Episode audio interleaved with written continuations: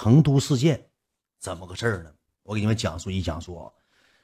成都事件那个时候我有个对象，我的老爱妻是谁，我就不想太说说明白了。我那个时候有个老爱妻，跟他在一起处了小一年对象。然后呢，没事的时候吧，他就跟我说说那个老公，咱俩没事旅旅游。那个时候我没啥钱，完了之后吧，就说那意思啥呢？咱俩出去旅旅游。我吧，深知道自己没有多少钱，深知道自己没有多少钱，因为我出去玩吧，我得花钱，对不对？正赶着那年要跨年，跨年年前，完了之后我就寻思，咱出去住店是最大的开销之一。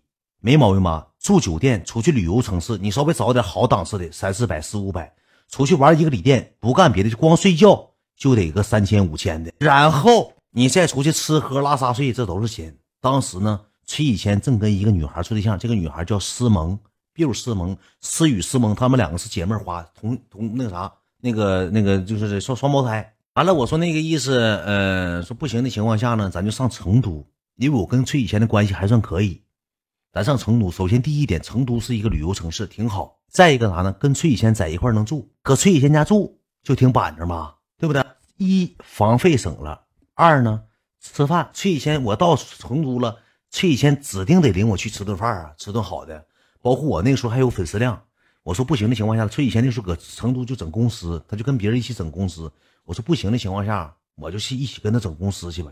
完后吧，就研究领我这老爱妻上成都溜达一圈到这个成都之后呢，我跟你讲一句实在嗑啊，我当时挺后悔我们来这个城市，因为去了之后，崔以前说了，你来了用你花啥钱呢？咱都兄弟说的挺好。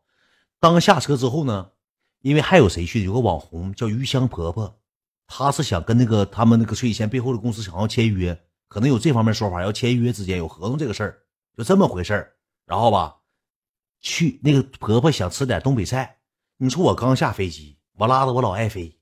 你说吃他妈东北菜去了，你说不吃懒不土狗，我也没吱声。吃的东北菜，吃完东北菜之后呢，当天晚上确实安排去的酒吧，去的 Space，然后是安排鱼香婆婆，跟我和我老爱妃都没有啥关系，跟我和我老爱妃都没有关系，就领着鱼香婆婆去的酒吧，我俩坐这个角落，跟我爱妃坐在角落，完了之后吧，搁他家待着，都干啥呢？天天晚上熬夜，白天睡觉。我说我上成都旅游来了，你最起码领我溜达溜达，玩一玩。走动走动，成都什么宽窄巷子、春熙路，你走一走。后期我才深知啊，他哪住的是成都啊？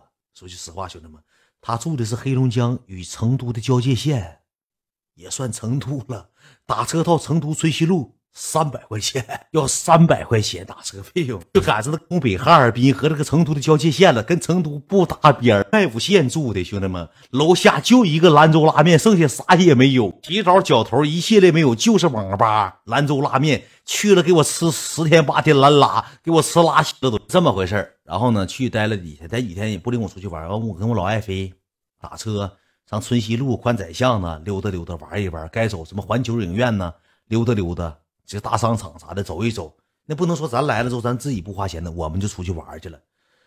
玩了两天吧，也玩够了，回来了。回来有一天要跨年，那天吧，我兜里没多少钱，我撒谎了。跨年我得给老爱妃转钱，因为跨年这个东西算是个节日，我给老爱妃转了两 Q。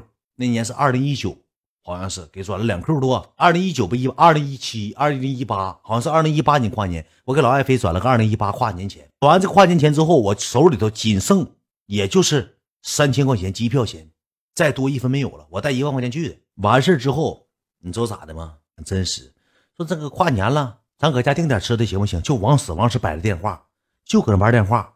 我还有个朋友从东北也来了，